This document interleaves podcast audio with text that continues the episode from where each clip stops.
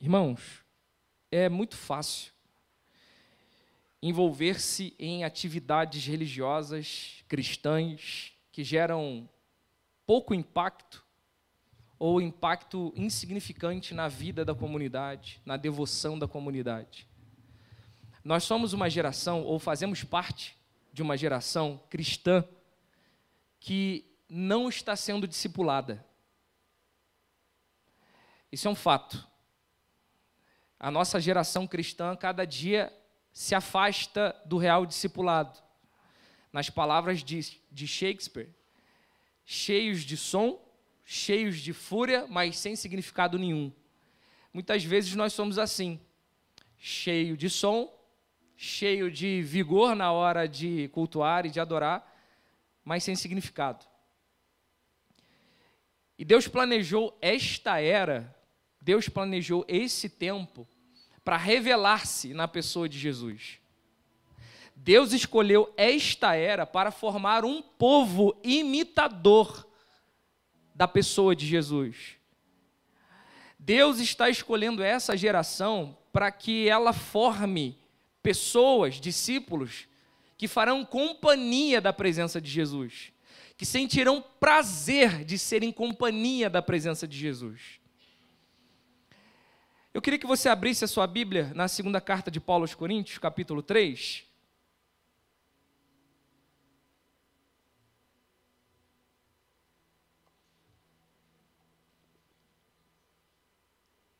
Segunda carta de Paulo aos Coríntios, capítulo 3, versículo 18.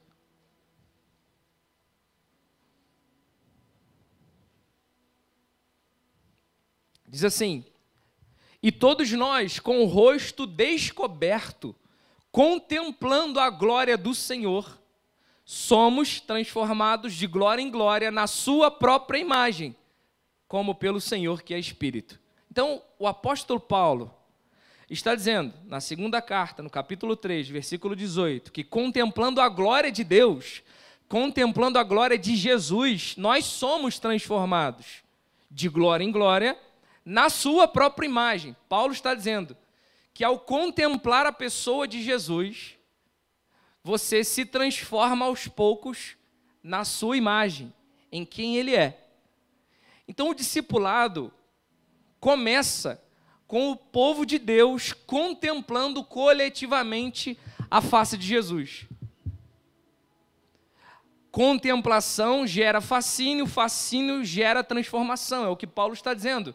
Você está se tornando aos poucos aquilo que está contemplando. Quer ver uma coisa? Já viu o relacionamento milagroso? O cara começa a namorar, ou a mina começa a namorar e aos poucos ele é transformado pelo relacionamento? Quem conhece pessoas assim, que eram um tipo de gente antes da relação, antes do namoro, começaram a namorar, começaram a se relacionar, as coisas mudaram, os hábitos mudam, linguajar muda, comportamento muda. Você sabe por quê? Porque quando uma pessoa captura o nosso fascínio, quando nós nos apaixonamos por uma pessoa, e isso gera fascínio em nós, e esse fascínio nos comove a mudar de hábitos, de postura, para agradar esse alguém. Então, queira você ou não, queira você ou não, você está se transformando aos poucos naquilo que você contempla. Isso é uma certeza. Você está sendo igual ou está se assemelhando, se tornando igual, se tornando parecido àquilo que você contempla. Naquilo que você acha belo, naquilo que você vê beleza. É só você perceber. Por que pessoas seguem algumas outras como uma referência? Entendem ela como uma produtora de beleza, alguém que produz beleza, produz fascínio, você segue tanto essa pessoa que quer se tornar parecido. Pois bem, o discipulado cristão é formado de contemplação. Contemplação gera fascínio, fascínio gera transformação. Uma igreja não transformada é uma igreja que não contempla a pessoa de Jesus.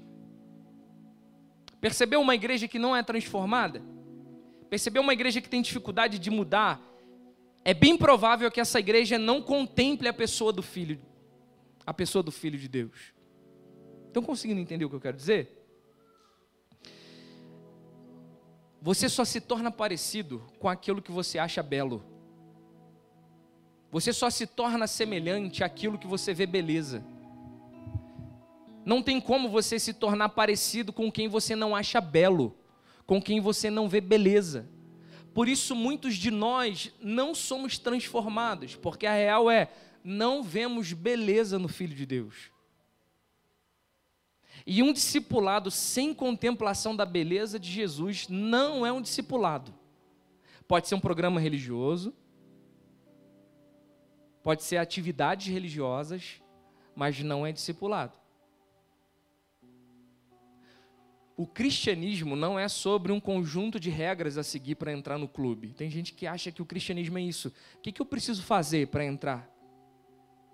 Qual é o protocolo que eu tenho que cumprir para entrar na igreja? Ou o que, que eu preciso abandonar para entrar para o clube? O cristianismo não é um conjunto de regras.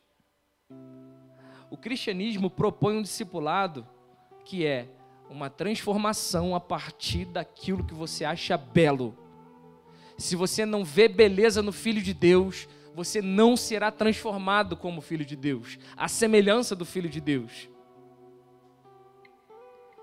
Se vocês adotarem mudanças comportamentais, querendo oferecer um cristianismo melhor para a sociedade, se vocês mudarem suas disciplinas, seus hábitos, mas se essas mudanças não forem a partir de um lugar de contemplação, essas mudanças não serão sustentadas. Só existe uma mudança que o corpo de Cristo pode oferecer que é sustentada, que é a mudança a partir do fascínio.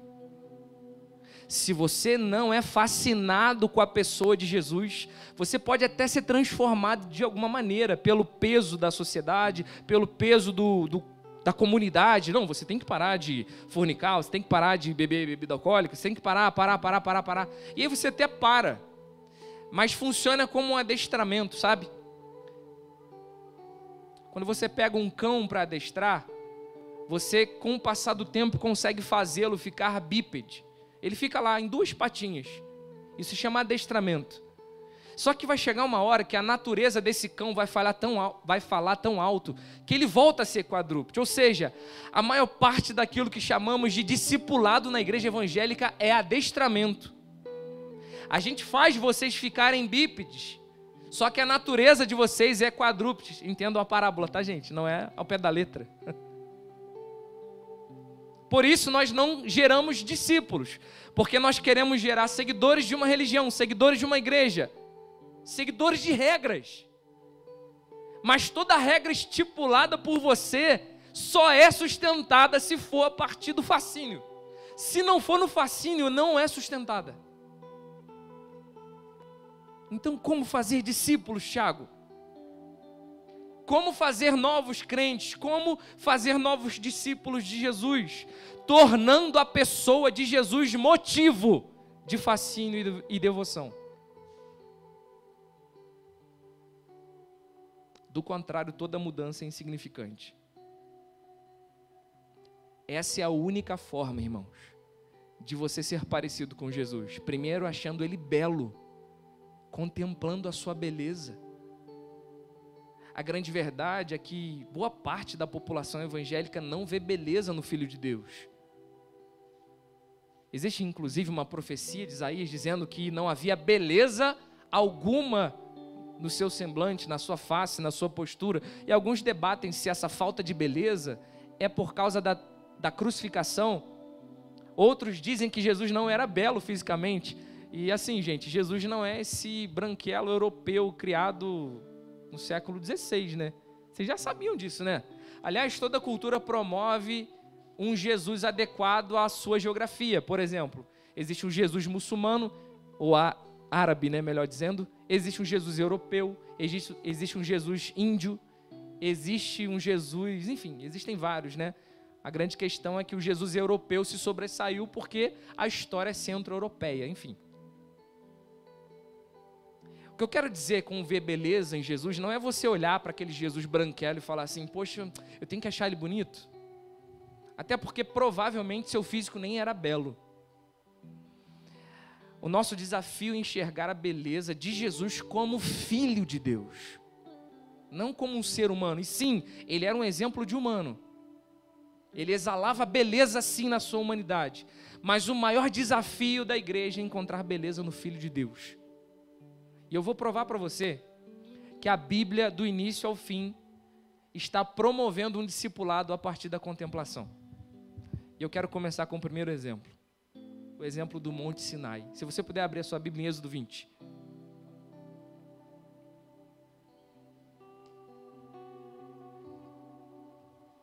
Sempre foi objetivo de Deus uma mudança a partir da contemplação. O primeiro caso que eu quero expor para vocês é o do Monte Sinai, Monte Sinai, Êxodo 20, verso 18 a 21. Diz assim, Êxodo 20, 18 a 21. Todo o povo presenciou os trovões, os relâmpagos, o som da trombeta e o monte fumegante. E o povo, observando, tremeu de medo e ficou de longe. Disseram a Moisés: Fale-nos você e ouviremos, porém não fale Deus conosco, para que não morramos.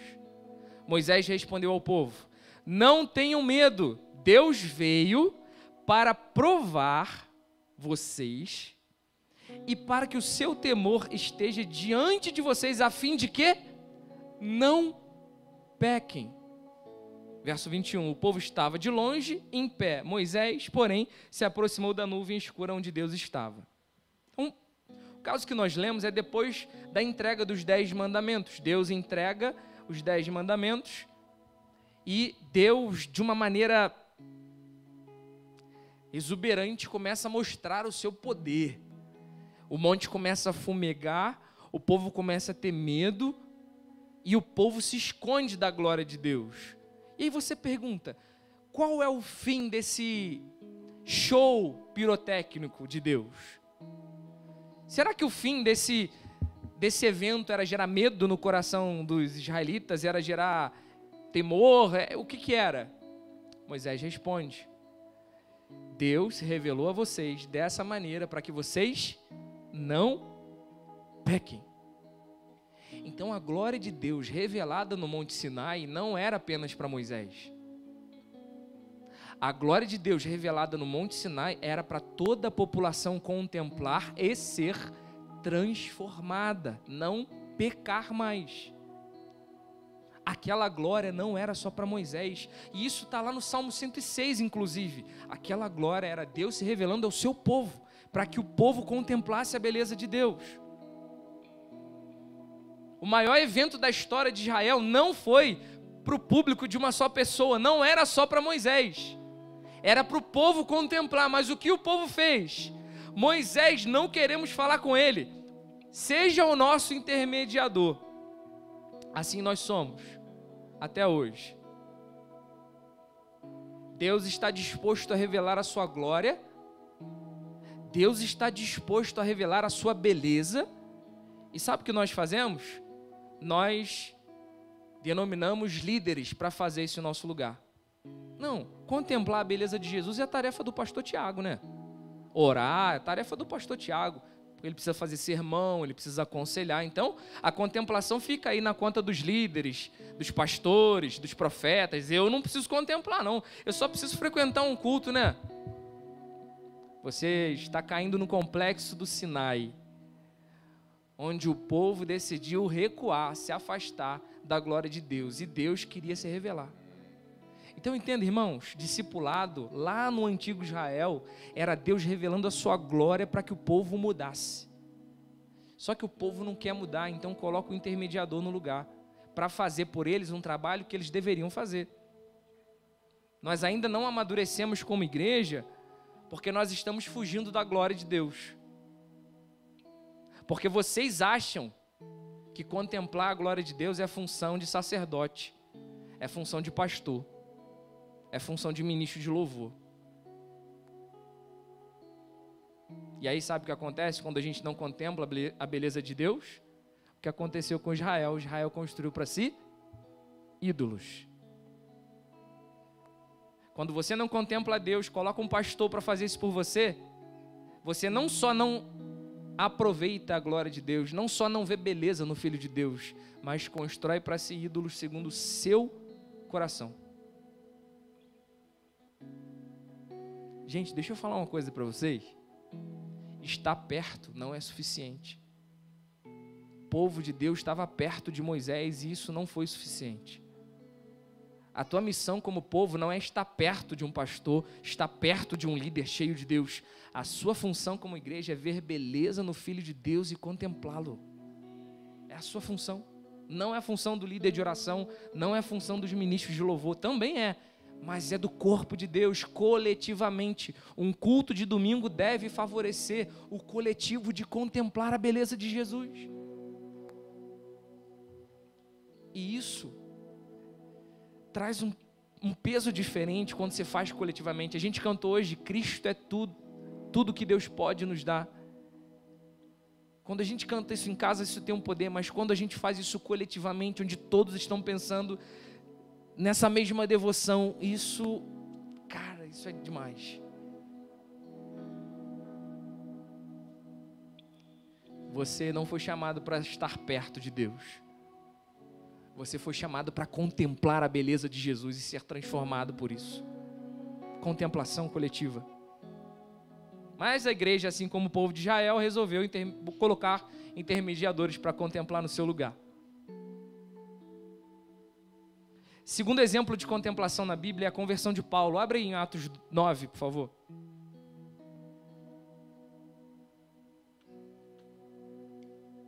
Atos 9, verso 1. E depois a gente vai ler do 3 ao 6. Então vamos lá. Atos 9, apenas o verso 1 e depois do verso 3 a 6. Começando pelo verso 1, a conversão de Paulo. Saulo, respirando ainda ameaças de morte contra os discípulos do Senhor, dirigiu-se ao sumo sacerdote. Agora, verso 3. Enquanto seguia pelo caminho, ao aproximar-se de Damasco, subitamente uma luz do céu brilhou ao seu redor. Ele caiu por terra e viu uma, ouviu uma voz que dizia: Saulo, Saulo, por que me persegue? ele perguntou: Quem é o Senhor? E a resposta foi: Eu sou Jesus a quem você persegue. Verso 6: Mas levante-se e entre na cidade, onde lhe dirão o que você deve fazer. A conversão de Paulo é um protótipo do discipulado que Deus quer fazer com a sua igreja.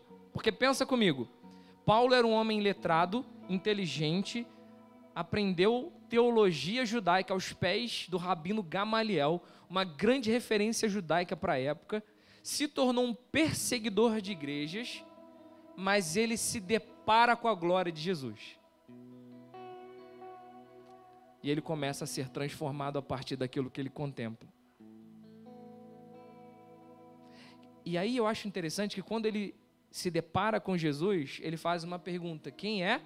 o Senhor. Meus irmãos, Paulo estudou a vida toda para saber distinguir quem era o Messias. Paulo era o mais apto, talvez, de Israel para identificar quem era o Messias.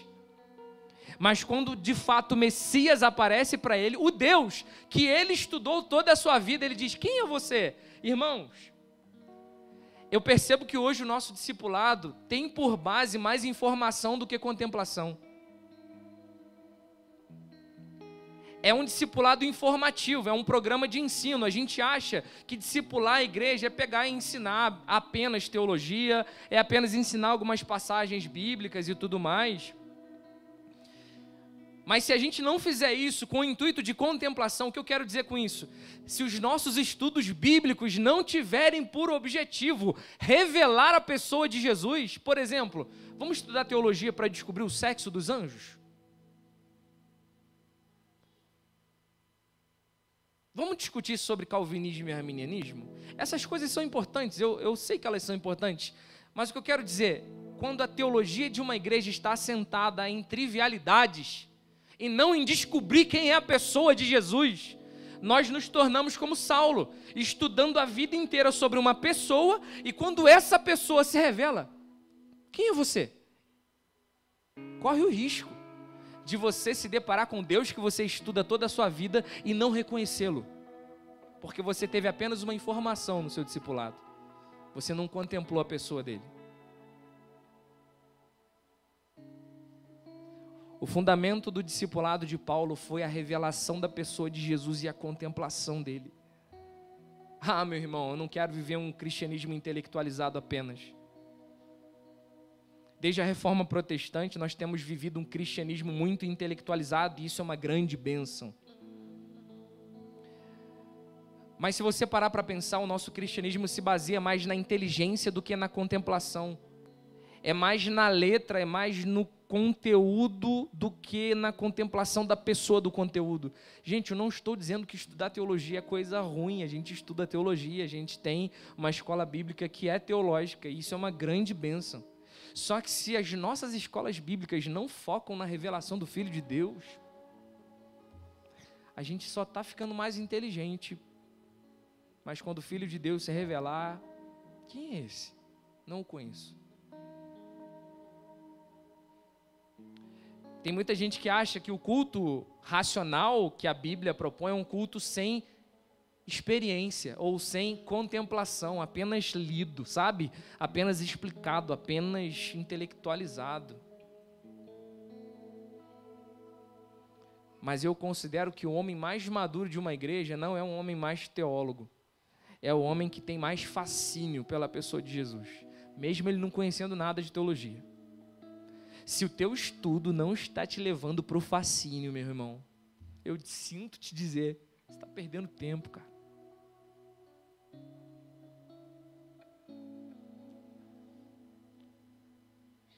Nem sempre maturidade é saber teologia. Para mim, maturidade de verdade é saber que você tem fascínio pelo Filho de Deus.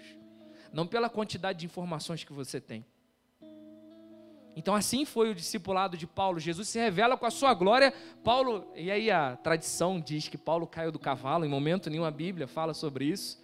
Mas de fato ele caiu por terra, ele, ele ficou impactado com a revelação de Jesus. E isso transformou drasticamente a sua vida. O primeiro exemplo que eu te dei foi a síndrome do Monte Sinai. O segundo exemplo, a conversão de Paulo. O terceiro exemplo vai ser os missionários de Antioquia. Abra sua Bíblia em Atos 13. Nós vamos ler sobre o envio missionário de Paulo agora. E olha só que interessante. Atos dos Apóstolos, capítulo 3, é um arquétipo do que a igreja deve fazer.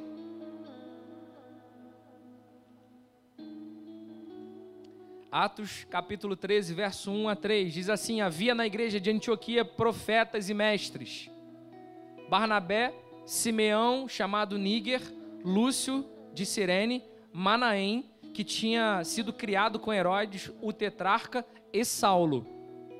Enquanto eles estavam adorando o Senhor e jejuando, então olha só, quem que estava adorando e jejuando?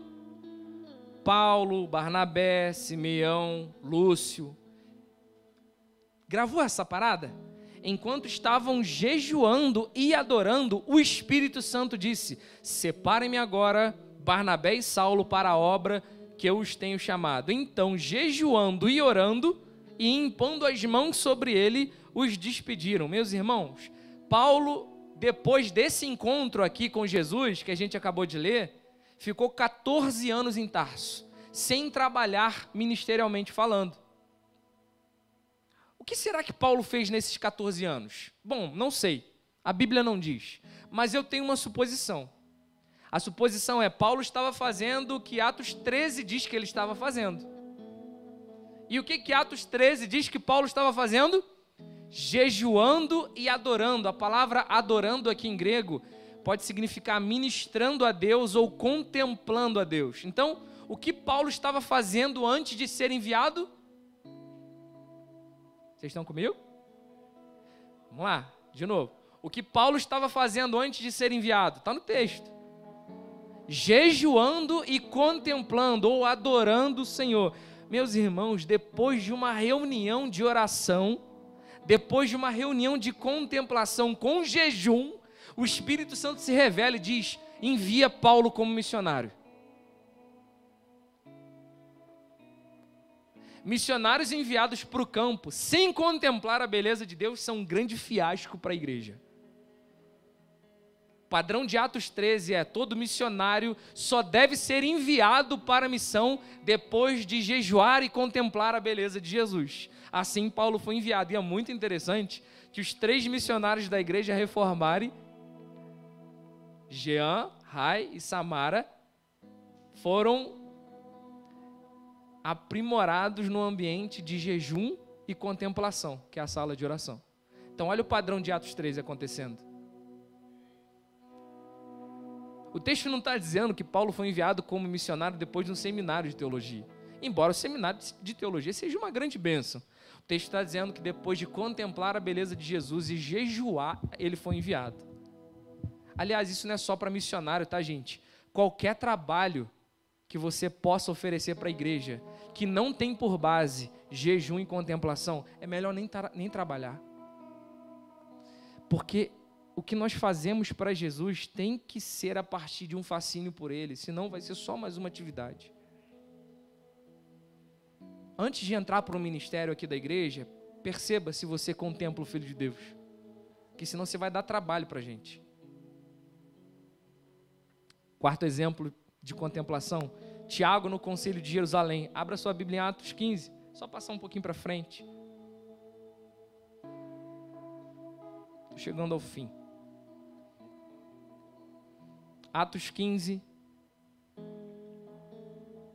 verso 12 ao 18. E toda a multidão silenciou, passando a ouvir Barnabé e Paulo, que contavam quantos sinais e prodígios Deus tinha feito por meio deles entre os gentios. Olha para mim rapidinho, antes da gente continuar o texto. O concílio de Jerusalém foi muito importante para nortear a igreja sobre como a igreja deveria tratar os não-judeus porque havia uma polêmica na igreja. Bom, peraí, gente, a igreja é uma comunidade judaica ou uma comunidade gentílica? E aí, os apóstolos estão falando para os dois. Os apóstolos estão ministrando os judeus e os gentios. E aí, os líderes das igrejas, eles falavam assim: não, gente, peraí, a gente precisa nortear a igreja. Como que a gente vai lidar com os gentios? Qual é a função do gentil no plano de Deus? Eles são como Israel? Eles são como judeus? Por isso, esse texto que a gente está lendo. Verso 13. Depois que eles terminaram, Tiago tomou a palavra e disse: Irmãos, ouçam o que eu tenho a dizer. Olha o discurso de Tiago, gente. Simão acaba de relatar como, primeiramente, Deus visitou os gentios, a fim de construir entre eles um povo para o seu nome. Com isso, concordam as palavras dos profetas, como está escrito. Agora, olha o exemplo que Tiago usa. Verso 16: Depois disso voltarei e reedificarei o tabernáculo caído de Davi. Reedificarei as suas ruínas e o restaurarei. Fecha aspas. Para que, os, para que o não, aspa continua. Para que o restante da humanidade busque o Senhor, juntamente com todos os gentios sobre os quais tem sido invocado o nome do Senhor. Diz o Senhor que faz essas coisas conhecidas desde os tempos antigos. Olha só, gente. Repito, um concílio, uma reunião para decidir como os gentios iam ficar na igreja. Se eles seriam colocados de pé de igualdade com os judeus, se eles seriam tratados de maneira diferente. Aí um judeu toma a palavra. Quem é? Tiago. Meus irmãos, deixa eu falar uma coisa aqui para vocês. Aí ele usa uma referência do Antigo Testamento para dizer a função do povo gentil. Qual é o texto? Voltarei e reedificarei o tabernáculo caído de Davi. Reedificarei as suas ruínas e o restaurarei. Meus irmãos, Tiago está dizendo que a função dos gentios, que não são judeus, é reedificar, é reerguer o tabernáculo de Davi. Pensa isso na cabeça de um judeu nessa época.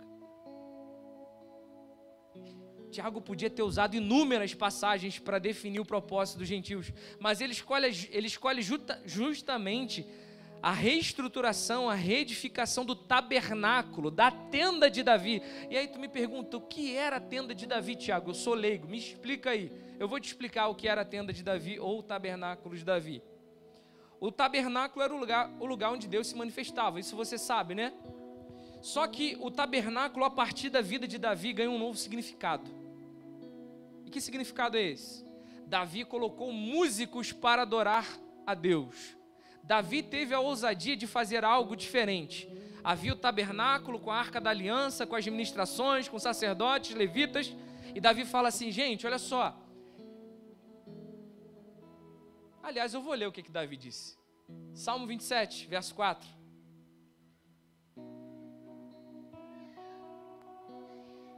Salmo 27, verso 4, Davi disse assim: Uma coisa eu peço ao Senhor, e isso eu buscarei, que eu possa morar na casa do Senhor todos os dias da minha vida para contemplar a beleza do Senhor e meditar no seu templo. Davi tinha uma aflição no seu coração. Ele dizia: Eu preciso construir um lugar para que Deus seja contemplado dia e noite. Nesse caso específico, antes de promover esse tabernáculo, a arca do Senhor não estava em Jerusalém. Davi governa a partir da cidade de Jerusalém, a partir do templo de Jerusalém, do tabernáculo de Jerusalém, mas a presença da arca não estava com ele. A presença da arca estava em Balá. Então Davi organiza uma comitiva de homens sacerdotes para ir até Balá pegar a arca do Senhor e trazer para Jerusalém. Porém, ao pegar a arca e trazer a, a presença do Senhor para Jerusalém, ou tentar pelo menos, usar, toca na arca de uma maneira indevida, inadequada, e ele é fulminado na hora. Davi fica triste com isso, fica chateado. E a arca vai parar na casa de quem?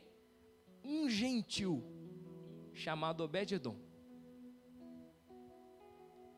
Davi está aflito em Jerusalém, pensando, queria trazer a arca. A minha melhor intenção foi trazer a presença, mas Uzá morreu, caramba. E aí Davi recebe a notícia que o gentil Obed-edom está tendo provisões de Deus. A arca de Deus na casa de Obed-edom começou a trazer provisões para o gentil, ao ponto de Davi ouvir isso e ficar com ciúmes do gentil. Então ele organiza de novo o translado da arca, dessa vez com mais cuidado, mais cautela, e consegue então trazer a arca para Jerusalém. O que eu aprendo com isso? Davi falhou ao trazer a presença de Deus para Israel. E a presença de Deus caiu na mão de Obed-Edom, que era os gentios, que era gentil. E essa arca não só parou na casa de Obed-Edom, ela começou a prover a casa de Obed-Edom ao ponto de gerar ciúmes no coração de Davi. Eu entendo que a igreja, a partir da ministração da presença de Deus, vai gerar ciúmes na casa de Davi, ao ponto da casa de Davi olhar: caramba, como pode? A presença de Deus está realmente sobre eles. Então, esse ciúme vai fazer com que Israel volte a arca, ou volte a lutar pela presença. A presença de Deus repousou sobre um gentil, a presença de Deus repousou sobre a igreja. E isso um dia vai gerar ciúmes no coração de Davi, de tal maneira que eles vão vir para a casa de Obed-edom para aprender como ministrar a presença de Deus, assim como Davi fez. Ou seja, os judeus vão aprender com a igreja. Os judeus foram aqueles que tentaram conduzir a presença de Deus de maneira inadequada e foram paralisados. E aí Deus deu um stop e falou: Olha, judeus, calma aí. A arca agora vai para a casa dos gentios, que é a igreja. E a forma como nós, presta atenção nisso, a forma como a igreja contempla a beleza de Deus é que vai gerar ciúmes em Israel.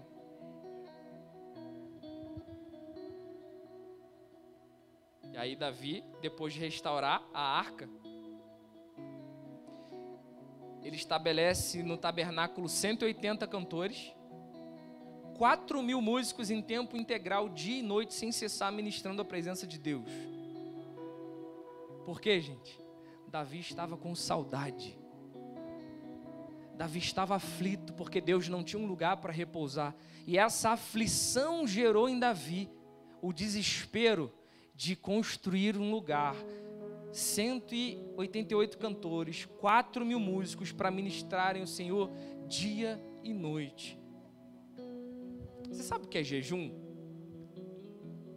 A gente tem uma visão muito errada de jejum. E o texto aqui de Atos, capítulo 13, diz que os missionários estavam jejuando, né? Paulo estava jejuando. E aqui eu queria falar sobre jejum e aflição.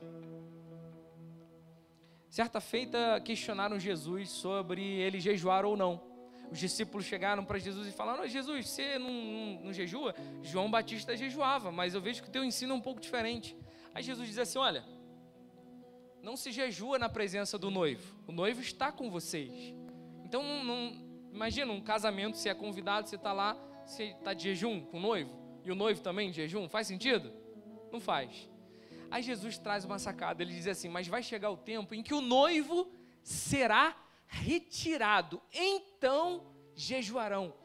Jejum, na perspectiva de Jesus, é uma aflição de saudade. Saudade do noivo. Todo jejum que não tem a base da saudade é uma troca. E Deus não está recebendo.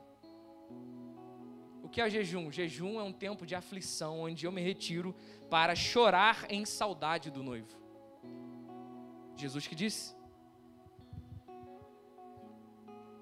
Precisamos ter a aflição de Davi de novo.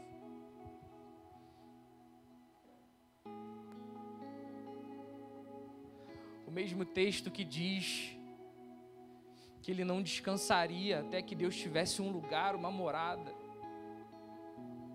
Davi era um homem aflito porque Deus não tinha um lugar para habitar. E a igreja precisa estar aflita, jejuando, para que Jesus volte a habitar nela. O tabernáculo de Davi gerou tal influência que ele foi composto de música e jejum, música e jejum.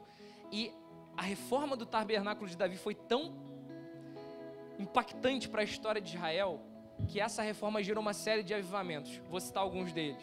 A reforma de Davi gerou avivamento e a influência com música na reforma de Josafá. Isso está em 2 Crônicas, capítulo 20, a 870 anos antes de Cristo. Joiada restaurou a adoração no templo a partir da ordem de Davi, segundo Crônicas, segundo Crônicas, na verdade, capítulo 23. O reavivamento de Ezequias e dos músicos ministrando ao Senhor com levitas, de segundo Crônicas, capítulo 29, veio por causa da restauração de Davi. O avivamento de Josias, 625 antes de Cristo, veio por causa da restauração do tabernáculo de Davi. Ou seja, essa modificação na forma de adorar a Deus que Davi proporcionou se estabeleceu e não mudou. Ela permaneceu. E aí eu estou dizendo para você que Tiago, quando foi explicar a função da igreja, ele disse: a igreja vai levantar a tenda de Davi. O que que Tiago está dizendo com isso? A igreja vai fazer o que Israel estava fazendo. E o que que Israel estava fazendo? Cantando, jejuando e contemplando dia e noite, 24 horas por dia. É isso que Davi fazia. E esse é o chamado dos gentios, está na Bíblia. E isso é tão profundo. Deus quer tanto uma igreja que canta e ora dia e noite, que em Apocalipse capítulo 15 diz que nem mesmo a grande tribulação vai cessar o cântico da igreja no final dos tempos. Como então que isso vai acontecer se a gente não está cantando, gente? Apocalipse capítulo 15, verso 1 a 4 diz que a grande tribulação não vai calar o cântico da igreja. E a igreja não está cantando, então falta muito. Para finalizar,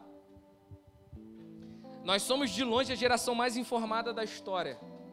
Nós temos no bolso o que João Calvino não teve. Num celular a gente tem um acervo literário que João Calvino, sem dúvida, sonharia em ter. Temos músicas aí no Spotify liberadas. Nós temos uma igreja que promove músicas.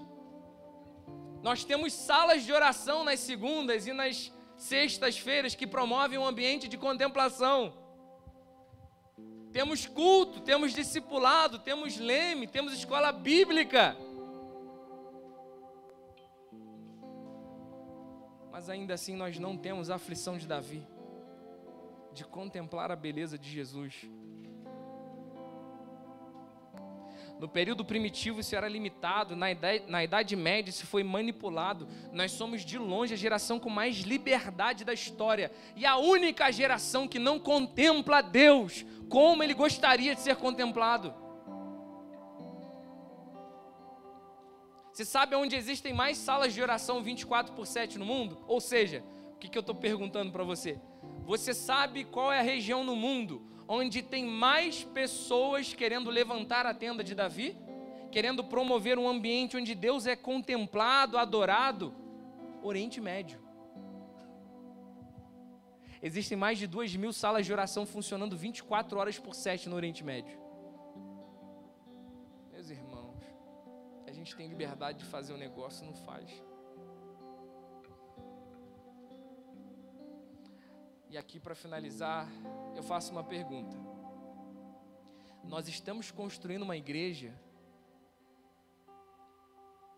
que planeja encontrar prazer na pessoa de Jesus? Quero que você fique de pé, queria chamar o ministério de louvor. Nós queremos fazer uma oração sincera a partir dessa música. Qual é a beleza que ainda existe que existe que eu ainda não conheci.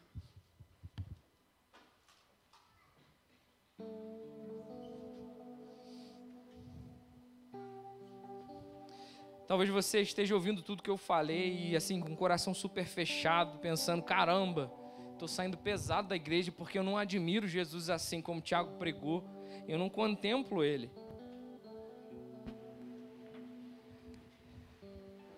Mas eu acho que no mínimo você entende que Jesus foi uma pessoa diferenciada, alguém especial, que merece ser imitado, que merece ser observado, contemplado. Então, se você não consegue contemplar, eu quero que você faça essa oração dessa canção. Senhor, qual é a beleza? Qual é a beleza que existe em ti que eu ainda não vi? Em outras palavras, o que, que você está orando? Senhor, o que, que eu preciso ver no Senhor para me fascinar? O que, que eu preciso ver no Senhor para eu ficar de joelhos? O que me mostra, Senhor? Você pode ser humilde ao ponto de fazer essa oração. Seja sincero, Jesus, eu não te contemplo como eu gostaria. Eu não estou lutando para construir uma casa de Davi, um tabernáculo caído de Davi. Eu não estou nem aí, na verdade, para contemplar o Senhor. Faça essa oração. Ore isso a Ele e ore, Senhor, qual é a beleza que eu preciso ver? O que está escondido que eu não consigo encontrar?